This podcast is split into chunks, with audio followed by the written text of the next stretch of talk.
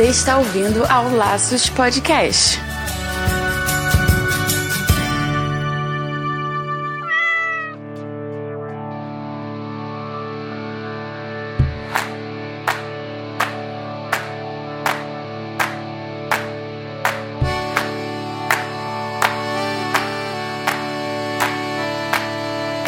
Olá, sejam todos bem-vindos ao Laços 21. Aqui é o Andy Bitar. E eu sou Marina Arinelli e aqui no Laços que vamos falar tudo sobre o seu animal. Nesse novo episódio, a gente vai falar sobre um papo que a gente já arranhou um pouquinho lá no podcast 17. Quanto custa ter um animal, lembra? A gente vai falar hoje sobre chipagem de animais. É isso mesmo. E para falar sobre o assunto, nada melhor do que chamar um especialista no assunto, que é o Daniel Rusa, da Abrachip Identificações. Seja bem-vindo, Daniel. É, olá, pessoal. Eu sou o Daniel da Abrachip e eu tenho trabalhado no Abrachip já há três anos. Minha principal função é cuidar da, da parte de tecnologia do Abrachip. Então, trabalho com desenvolvimento e a manutenção do servidor. E também alguns contatos básicos através das redes sociais. Legal, ótimo. Então a gente vai entender como funciona o chip, qual a importância dele, como que ele é implantado nos animais e o Daniel tá aqui para nos ajudar com todas as dúvidas. Mas antes, a gente vai aos recadinhos da semana.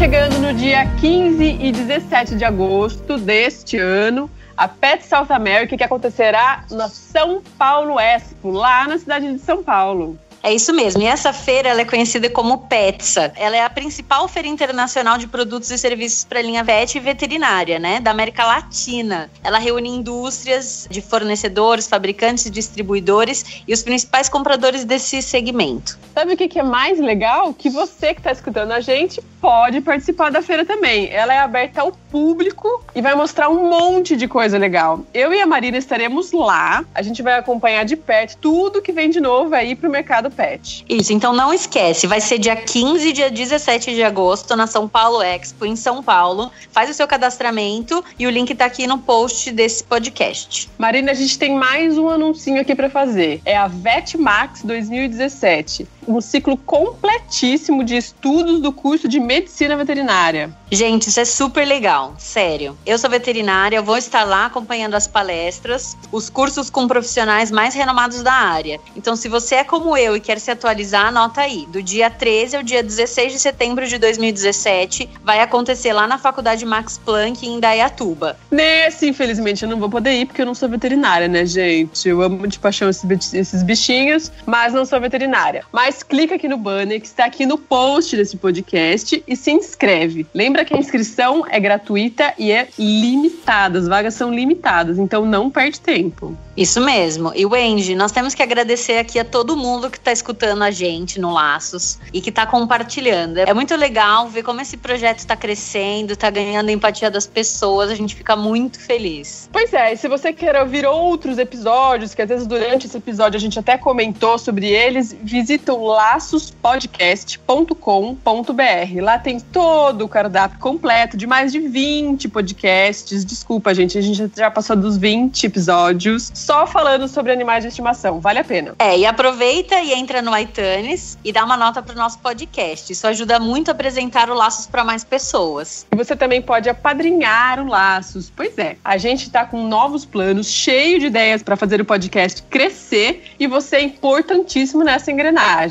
Então acessa o padrim.com.br barra Laços Podcast ou clica no Seja um Padrinho lá no menu do nosso site e contribua a partir de um real por mês. E lá no Padrim nós escrevemos todos os nossos objetivos. Mas só para você ter uma ideia, nós atingimos 100% do nosso primeiro objetivo. E como prêmio, vamos fazer o podcast quinzenal o ano inteirinho de janeiro a janeiro. Uhul! Muito massa. A gente ficou muito feliz com essa notícia. E a gente quer mais. A gente quer sempre mais. Quem sabe um dia a gente pode ter um podcast semanal, hein, Marina? Ah, pode até rolar. Basta você ir lá no Padrim e apadrinhar a gente. Não vamos esquecer então de agradecer aqui a Fernanda Siqueira, o Luiz Henrique Garavelho Filho e a Maria das Graças Sales. que nos apadrinham todos os meses. Muito obrigada, pessoal. Escreve pra gente, vocês também, principalmente vocês que apadrinham a gente. Escreva pra gente dizendo o que, que vocês querem que a gente fale, sobre que assunto, manda dúvidas, manda ideias pra gente que vão ser muito bem recebidos. Muito obrigada. Muito obrigada.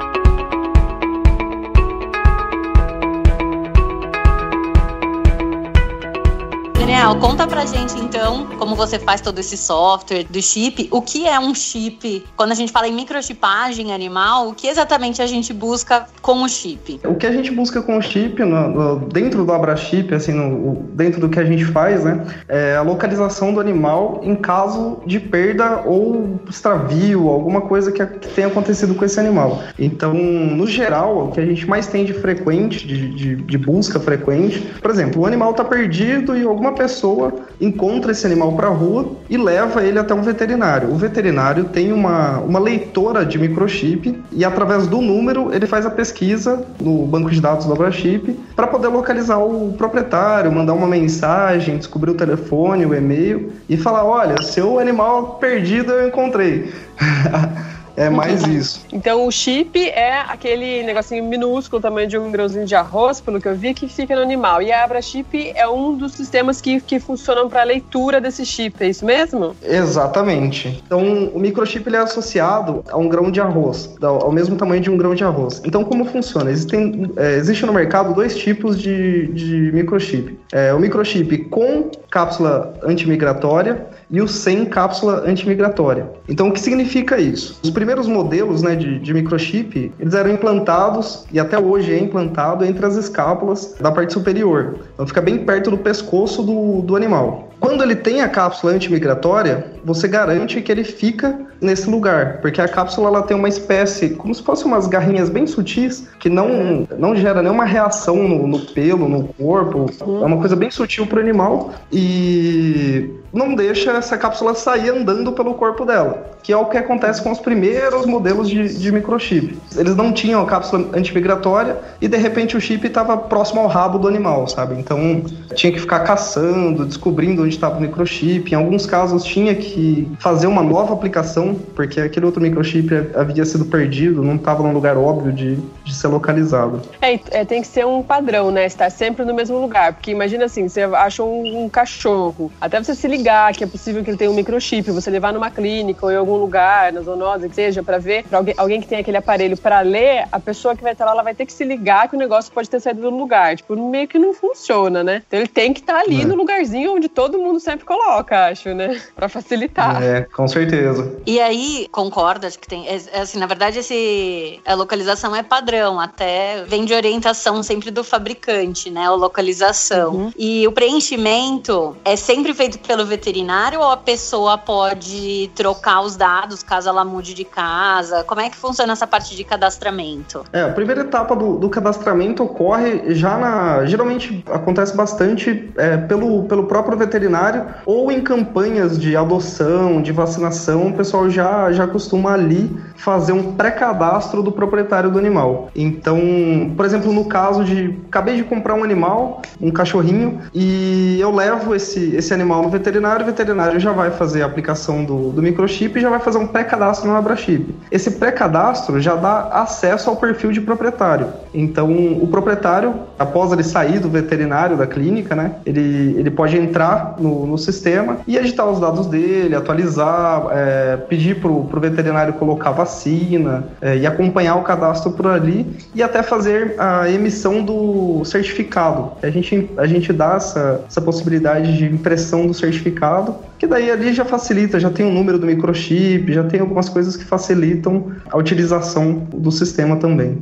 Eu entendi, assim, que essa microchipagem é muito interessante, ela é muito válida, mas esses detalhes precisam ser seguidos à risca, senão ela acaba sendo invalidada, né? Então, ser colocada numa, num local certo, manter o cadastro atualizado, porque eu já escutei histórias de pessoas que foram ver, nem tinha nada lá no cadastro, ou estava desatualizado e o cachorro ficou sem, sem achar os donos, porque se tá desatualizado, meu amigo, como que vão ficar ligando pro seu telefone? seu telefone Exatamente. é velho, né? Então precisa seguir, não é só colocar, ah, beleza, tá chipado, já era, porque ele não é um GPS. Infelizmente, não funciona como GPS, não é mesmo, Daniel? É isso mesmo. A gente até teve um caso mês passado com, com relação a isso. O microchip foi cadastrado no banco, porém não foi relacionado nenhum dado com ele. Então não era possível, a, a, até a proprietária não tinha perdido o animal, não tinha acontecido nada, ela só entrou para checar Pra e ela falou: opa, peraí, não tem nenhuma informação. E aí correu atrás, a gente correu atrás do, do veterinário, entrou todo mundo em conversa, e aí a gente conseguiu acertar essa, essa situação de forma bem tranquila. E com relação ao GPS, é verdade, o microchip não possui GPS. Ainda a gente não tem esse tipo de, de tecnologia. O que acontece? Existem coleiras no mercado que aí a coleira passa a ser o mecanismo de GPS ali, mas não é completamente associado ao microchip. Um localizador mesmo, né? E você acha que a gente tá avançando para ter logo isso no chip? Eu acho que a gente está avançando para ter isso no chip. A grande questão é que ainda a gente não tem de forma barata essa tecnologia para fazer uma nanotecnologia, algo extremamente pequeno que não vai incomodar e não vai ser tão invasivo para o animal, né? É, É, eu- porque isso também é E importante. também a vantagem do GPS no chip é porque ninguém consegue tirar, né? Porque a coleira, por mais que se, se for uma pessoa de muito má fé, ela arranca a coleira, joga no, no mato e sai, né? E leva o cachorro. E você É, se a intenção não é, é, se a intenção não é devolver, realmente, vai ficar É, mais fácil a vida dela ali. É, infelizmente existe isso. E que pena que a gente ainda não tem, espero que a gente caminhe. E em relação aos custos, para quem tem interesse, esse custo é variável de clínica para clínica? Como é que funciona esse, essa questão de colocar o, o chip? A gente não tem relacionamento direto com a empresa de, de microchip, né? A gente é, é mais a parte social do banco, porque para não ter. é, Então, como começou, né? A ideia do microchip ela nasceu aqui em Americana, dentro de uma clínica veterinária barra pet shop. Então, dentro do mesmo lugar funcionar uma clínica veterinária e um pet shop, e começou-se a vender o microchip. Então, surgiu a necessidade, pô, a gente tá vendendo microchip, mas precisa de um lugar para cadastrar. Até o momento, não tinha ninguém no Brasil que tinha esse banco de dados. Então, nós fomos os pioneiros, somos ainda o, o pioneiro, o maior banco de dados que a gente tem, que encontra no Brasil. É, e aí começou-se a cadastrar e a vender os microchips, a ter relacionamento com os usuários. Isso foi uma coisa que já no, no começo, vamos falar assim, lá em meados de 2008, 2009, a gente já teve um começo bem, bem forte, as pessoas gostavam, começaram a gostar, se interessar cada vez mais por isso e tinha bons resultados. Com o passar do tempo, a gente foi tendo alguns outros bancos que eram mais fortes em suas regiões. Então, por exemplo, em Minas Gerais tinha um, tem um outro banco e tal. E aí há um tempo a gente vem tentando fazer a unificação do- dos dados também. Para que, por exemplo, se tiver dois bancos cadastrados, a pessoa só cadastrou em um, fica mais difícil localizar o microchip. E aí essa unificação ajudaria a fazer a pesquisa em apenas um único lugar e os dados estão todos juntos. Tenho é algo entre 100 a 180 reais é o que eu até onde eu sei que é o que é praticado no mercado. E aí varia de acordo com marca, com o tipo de aplicação, o tipo da clínica, né? Porque hoje tem as boutiques também de caninas, né? Então o pessoal talvez opere em outros valores. Eu li que algumas, ah, algumas prefeituras estavam disponibilizando gratuitamente, né? Eu não sei que cidades isso estaria acontecendo, não sei nem se aqui na minha cidade isso acontece, mas eu achei muito legal as prefeituras, as, as zoonoses estarem oferecendo isso de graça. É, isso é isso é bem bacana. Daniel, deixa eu tirar uma dúvida com você. Que você falou na questão de ter dois bancos de dados, né? Em relação à marca e ao leitor, o leitor é sempre universal. Eu posso é, comprar, adquirir na clínica um leitor e qualquer microchip é lido e já acessa o banco de dados. E aí, eu, quer dizer, eu entro e coloco o número no banco de dados. Mas essa leitura, ela é feita por qualquer, qualquer leitor? É tipo universal? không? Não é qualquer leitor universal que faz. Existem alguns fabricantes e algumas, algumas diferenças na quantidade de dígitos que possui esse microchip, frequência, como ele é lido, né? Por exemplo, quando a pessoa vai viajar para fora do país, no caso da Europa, é obrigatório ter uma ISO. Então esse chip ele tem que ser registrado através de uma ISO e aí ele recebe uma padronagem. De acordo com essa padronagem é feito a leitura de microchip. Então você tem leitoras que leem mais de um tipo de microchip e você tem leitoras que são específicas para aquele tipo de microchip. Então, por exemplo, se a clínica falar, não, a gente garante que esse microchip é, pode ser utilizado internacionalmente em países como, por exemplo, Euro, em, em grandes lugares, como por exemplo Europa, Estados Unidos, Canadá, lugares que, que requerem, quando você vai viajar com, com animal, que você leve todas as informações e o microchip tem que estar dentro da, da lei deles, né? Uhum. Então. É, isso acho, é, acho que é uma dificuldade no Brasil, isso, porque a gente não tem uma padronização nesse sentido, né? E eu vejo que, assim, cada vez mais tem gente querendo microchipar, mas não acontece, assim, é difícil às vezes, por exemplo, nem toda clínica tem um leitor, e se esse leitor não lê, não adianta muito ter o microchip, não é? Não, é exatamente isso. O leitor, ele ainda é uma, ele é uma, uma, uma realidade, né, cara para gente. A gente, um leitor aí, é, um leitor bom, tá na faixa dos 1.500, 1.800 reais. Então, a gente até chegou a fazer, há uns 3, 4 anos atrás, a gente chegou a fazer uma, uma licitação, porque a gente é uma ONG, é, a gente é uma OCIP, na verdade. Então, a gente tem tem a possibilidade de fazer essas, entrar com, com um pedido para o governo para levantar esse dinheiro para poder investir nesse mercado. Então o que a gente conseguiu fazer, que na verdade foi a única vez que a gente usou desse, de, de, dessa possibilidade nossa, né?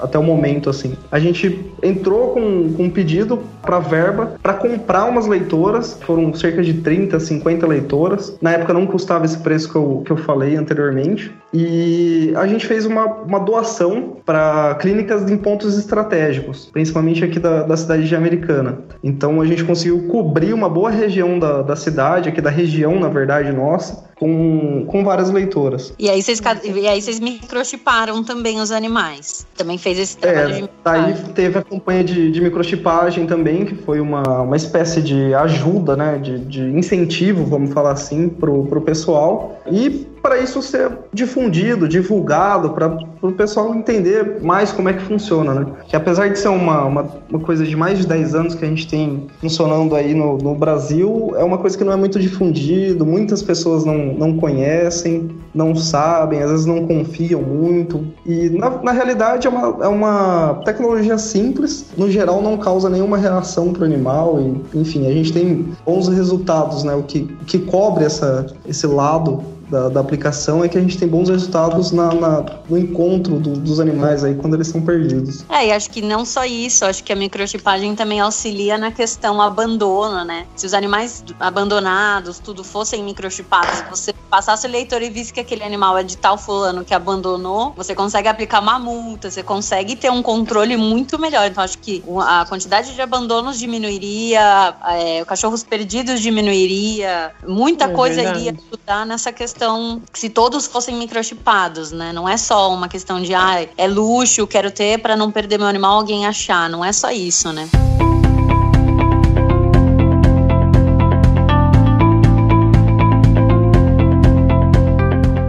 Seguindo esse raciocínio da Marina de localização para até para animais abandonados, ele eu pensei numa questão. Ele só pode ser usado em cachorro e gato? Pode ser colocado em cavalo, por exemplo? Tem, tem aplicação para equinos também no geral. Hoje a gente trabalha apenas, no, no, banco de dados a gente trabalha apenas com cães, gatos e, e cavalos, né? Mas essa aplicação pode ser realizada em outros animais, roedores, pequenos roedores, é, cobras, é, répteis, né? Na verdade, falei cobra, mas é répteis. Répteis em geral.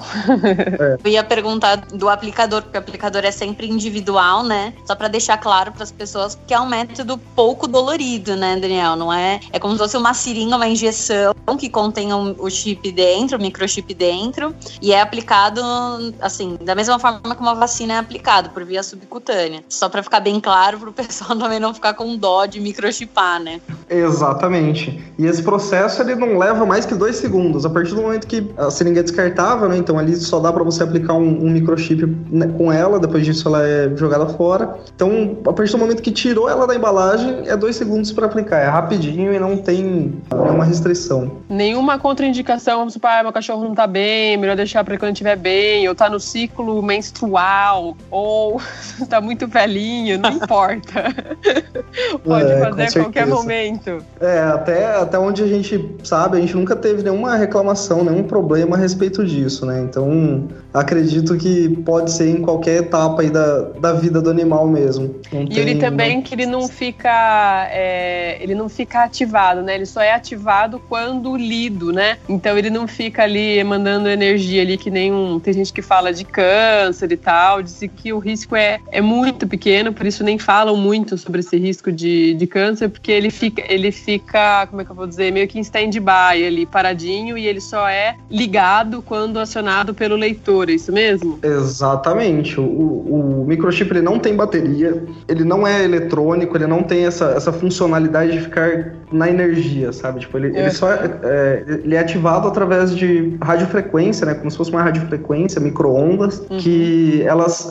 O, quando o, a leitora é aproximada dele, ela emite essa, essa frequência, aquilo bate e volta, é como se fosse um espelho. O espelho tá lá, mas nem sempre ele tá mostrando a cara de alguém, só quando alguém bota uhum. o rosto nele que, que, visualiza. Então é mais ou menos Legal. isso. E é, isso é bem rápido. Fora a parte da leitora, ele não é ativado com, com nenhum outro dispositivo. Certo. E uma vez colocado, não precisa recolocar nunca mais e nem fazer nenhum tipo de manutenção, né? Exatamente. É, não tem necessidade de, de fazer manutenção e o que chega de informação pra gente é que raramente dá problema. Talvez em todos esses anos, se a gente ouviu duas, três vezes de ter tido algum caso com, com algum problema da aplicação, foi muito, assim, tipo, não, não, não é uma coisa constante, não acontece ao longo do, do tempo. Legal. Eu acho importante a gente lembrar que o microchip não substitui a utilização daquela plaquetinha de identificação que dá para você colocar o nome do animal, o seu nome, seu telefone para contato. Porque como a gente falou, o microchip é difícil de acontecer, mas ele pode, por algum motivo, falhar, ou porque saiu do local exato onde a pessoa que tem o leitor vai passar ali para tentar ler, putz, não tem. Às vezes até tem, mas tá em, andou um pouquinho ali, tá em outro lugar, não achou. Não é para andar, não é o normal acontecer, mas pode acontecer. Ou até mesmo falhar, a hora que passa o leitor ele não lê, é, ou a pessoa não se ligar de que tem que levar em algum lugar para ver se o cachorro é chipado para achar a identificação dos proprietários. Então eu acho que a plaquetinha continua sendo muito importante manter no, no animal. E daí, Marina, se você puder dar uma dica aqui pra gente sobre como colocar, porque tem gente que coloca meio solto, meio largo, essa correntinha, né? Ou essa coleirinha com a plaquetinha. O correto seria colocar mais justo, né? É, seria. O ideal seria colocar de uma forma que ela não, não escapasse facilmente pela cabeça, né? Para que uhum. o animal continuasse identificado. Como a gente falou, existe gente de má fé que vai arrancar, que vai cortar, que vai jogar, porque quer aquele Sim. cachorro. Mas de Sim. maneira geral, os cachorros com a plaquetinha facilita muito a questão de identificação, até porque, como a gente falou antes, o microchip ainda não está super difundido no Brasil, porque não é toda clínica que tem o leitor. É uma coisa que a gente não está habituado a. Ah, é microchipado ou não. Acho que isso precisa crescer muito ainda no Brasil. Então, uhum. coloca. Às vezes pode colocar até uma coleira, que seja coleira de passeio, e uma outra fitinha com identificação, porque essas coleiras de passeio a gente normalmente deixa mais frouxo para não enforcar o cachorro, né? Não machucar. E aí coloca uma outra fitinha com a plaquetinha de identificação para não ter risco de perder mesmo. É, não pode deixar muito solta, como você falou, para não enforcar. Às vezes ele dá um pulo num portão, por exemplo, a latir fica presa ali no portão, daí já era. Então ela tem que ficar mais certa, não justa de apertada, mas mais certa, né? Na verdade, acho que qualquer tipo de coleira ou enfeite ou coisa tem que ser mais certo, né? É, e essa procurar sempre um material que estoure. Caso ele enrosque, ou o material estoura, ou é um tipo um elástico Abre. que consegue alargar para poder passar, né? Porque senão o bicho fica sufocado uhum. com o negócio, também não pode. Legal. E eu acho importante, gente, eu acho muito válido colocar o chip, eu acho legal a gente colocar o chip, porque a gente colocando, quanto mais pessoas procurarem esse tipo de serviço, vai haver o interesse das empresas, enfim, das, das prefeituras, de irem atrás de, de soluções, já que a gente está tá pedindo por isso. Então, vai crescer, vai crescer se houver o nosso, nosso interesse também de chipar, né? Ah, com certeza certeza. Eu acho que. Não é, Daniel? A gente precisa querer e para difundir isso no Brasil, né? Exato. É. E é legal o, Assim, conseguir difundir o microchip é uma coisa muito boa, conseguir difundir a plaquinha é uma coisa muito boa, e inclusive a associação dos dois, né? É possível você ter a plaquinha, ter a associação com o microchip, dentro do mesmo cadastro ter as duas informações, é uma segurança a mais, embora a plaquinha precise de uma manutenção em determinado tempo. Mas hoje sim, o custo sim. de uma plaquinha, uma plaquinha dessa hoje é encontrada no mercado por 10 reais e ela tem uma, uma durabilidade de anos aí. Eu mesmo tenho um conhecido que tem um dog que tem uma, uma plaquinha dessa, já está há mais de dois anos e o cachorro não para, é um golden, ele não para, ele vive para cá e para lá e ela tá ralada, ela tem os machucados, mas é completamente possível visualizar as informações da plaquinha. Então, é, inclusive, é essa plaquinha já ajudou a, a, a encontrar esse animal no dia que ele fugiu. Nossa, a gente é, sabe quanto isso é importante quando perde, né, gente? É um desespero. É. Vejo várias pessoas que perderam os animais, é um desespero, porque eu de costumo dizer que perder é pior do que você saber que morreu, porque o perder você fica naquela angústia, a gente já falou sobre isso aqui no podcast, você fica naquela angústia de não saber o que, que aconteceu, se tá bem ou se não tá bem. É pior do que você saber que tá mal, eu acho.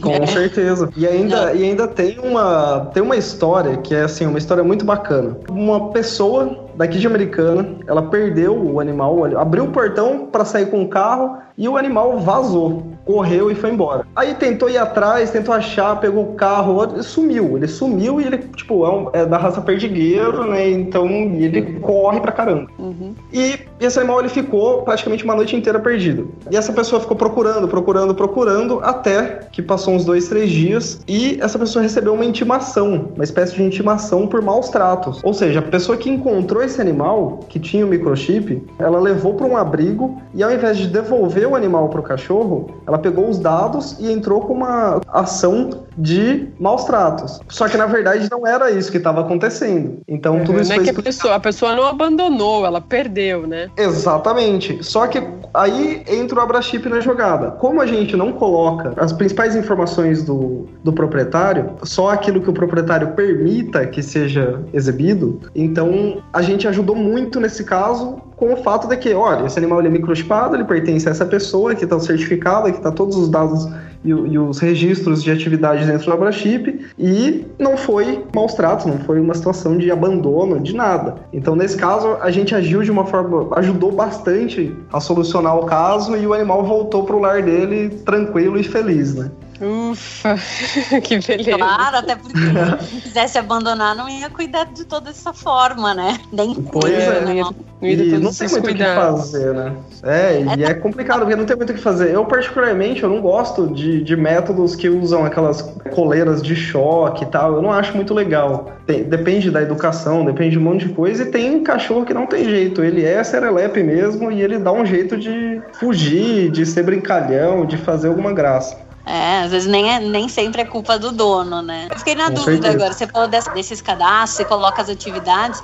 Questão de vacinação, essas coisas, você também consegue colocar no, no programa? Se eu achei, por Olha, exemplo, achei um cachorro na rua, sei lá, tá perdido, ou a pessoa realmente abandonou, não vai querer, tem chip, eu consigo ver se ele tem esse registro de vacinação ou não? Consegue visualizar, é, mas para inserir, atualmente é só o veterinário. Um veterinário que pode fazer a inserção da, da vacina. Mas a gente gente está para mudar isso. O campo de vacina vai ficar disponível pra, para o proprietário também poder colocar e alterar e, e até cadastrar futuras vacinas como um lembrete para ele, né? Ah, legal. Que outras informações a gente consegue colocar? Se é castrado, se não é? Se é alérgico a alguma medicação, ah, se ele tem, é se ele toma algum medicamento constante essas são as principais informações, assim, né? E tem a diferença entre o endereço do animal e o endereço do proprietário. Porque às vezes é um animal de chácara e o proprietário mora na cidade, por exemplo. Então, esses são os dados que a gente mais usa, assim, que a gente vê o pessoal mais usando são esses campos. É um super legal. Ajudaria vamos... muito, muita gente.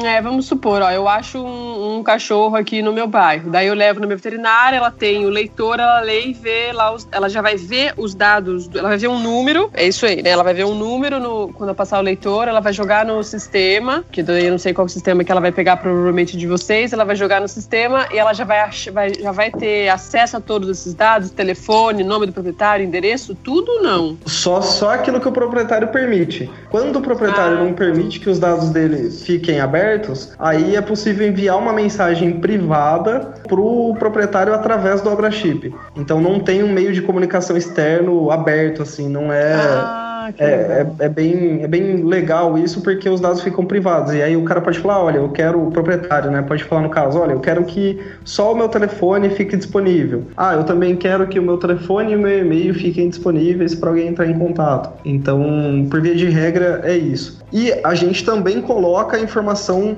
do veterinário que fez a aplicação, porque a ideia que a gente propõe é que quem encontrar entre em contato com o veterinário, porque se o animal precisar de um tratamento rápido, de repente aconteceu alguma coisa, ele fugiu e porventura ele se machucou, aconteceu alguma coisa, então ele já entrega direto para o veterinário, para o veterinário fazer o primeiro atendimento e ver se está tudo bem. É, provavelmente ele vai ter o cadastro do cliente, né? Se ele sabe quem é o cachorro, e aí já facilita o, esse trâmite também de entregar para o dono, né? Com certeza. E até né, esse caso é bom porque é, é, às vezes acontece do animal ficar um tempo sem passar pelo veterinário e tal. Então, num caso desse, às vezes é necessário fazer algum exame, alguma coisa, já descobre alguma coisa e acaba ajudando na saúde do pet aí também, né? Não, incrível. Super 10 essa ideia. Começar a difundir aí, vamos microchipar, pessoal, vamos começar a comprar leitor para quem tem clínica.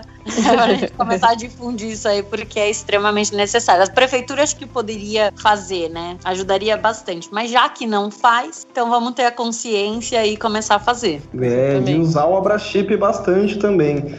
E, é, e é, e cobrar a prefeitura do município, o centro de zoonose, para tentar ter um, uma comunicação mais, mais aberta com relação a isso e poder ajudar nisso também, né? Poder ajudar a divulgar mais isso e, e discutir até outras ideias com relação à, à saúde, ao bem-estar animal também, né? Com certeza.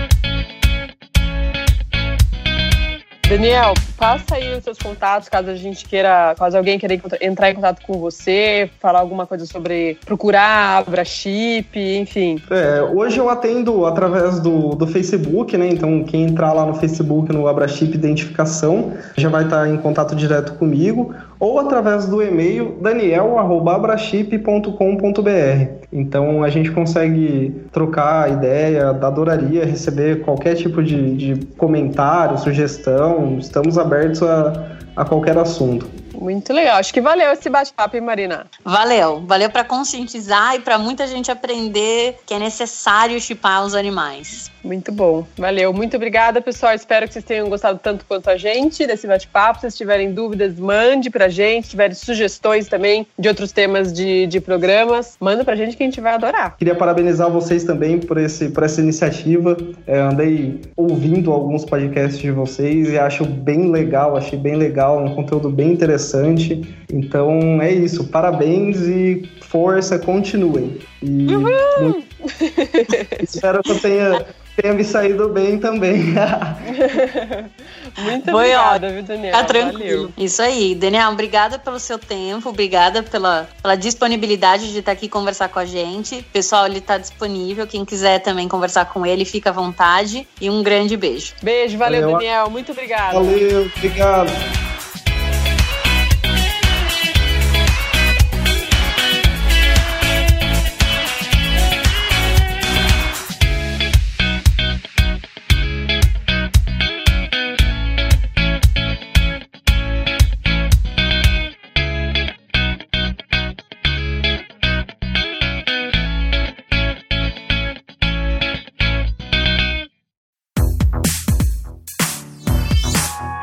Podcast foi editado pela Isso Aí Design. Tudo isso é forma com função. É design estratégico. É isso aí.